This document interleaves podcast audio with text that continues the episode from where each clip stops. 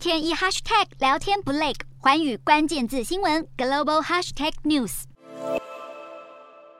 乌克兰军队在顿巴斯前线面对俄军激烈攻势，但英国国防大臣华勒斯受访时却乐观认为局势依然对乌克兰有利。华勒斯也表示，要解决这种双方军队比例的不平衡，得靠西方国家提供更多军援。英国先前宣布提供多管火箭炮，华勒斯又证实会再运送二十门自走炮到战区。而美国虽然紧急提供五千套以上的标枪反装甲系统，但美国退伍军人海沃德在三月自愿前往乌国参战，发现那些来自美国的武器有很多根本派派不上用场，美国军火送到了，但技术支援却没到位。华盛顿邮报报道，很多标枪炮弹都没有附上操作手册，让乌军面对这些昂贵的先进武器都不知道该怎么办。士兵头痛，其他国家也一起承受苦果。战争拖累全球经济，通膨打击让民众都快受不了。欧洲外交关系协会访问欧洲十个国家，超过八千位成年人，其中有百分之三十五的受访者希望战争尽快结束，即使要让乌克兰割让土地，也在所不惜。百分之二十二的人则支持乌克兰伸张正义。寸土不让，和犹豫不决的人比例差不多。显然，欧洲人的意见越来越分歧。专家认为，欧洲的民意正在转向。如果乌俄战争持续下去，支持乌克兰奋战的声音只会逐渐淹没在日常物价飞涨的抗议声中。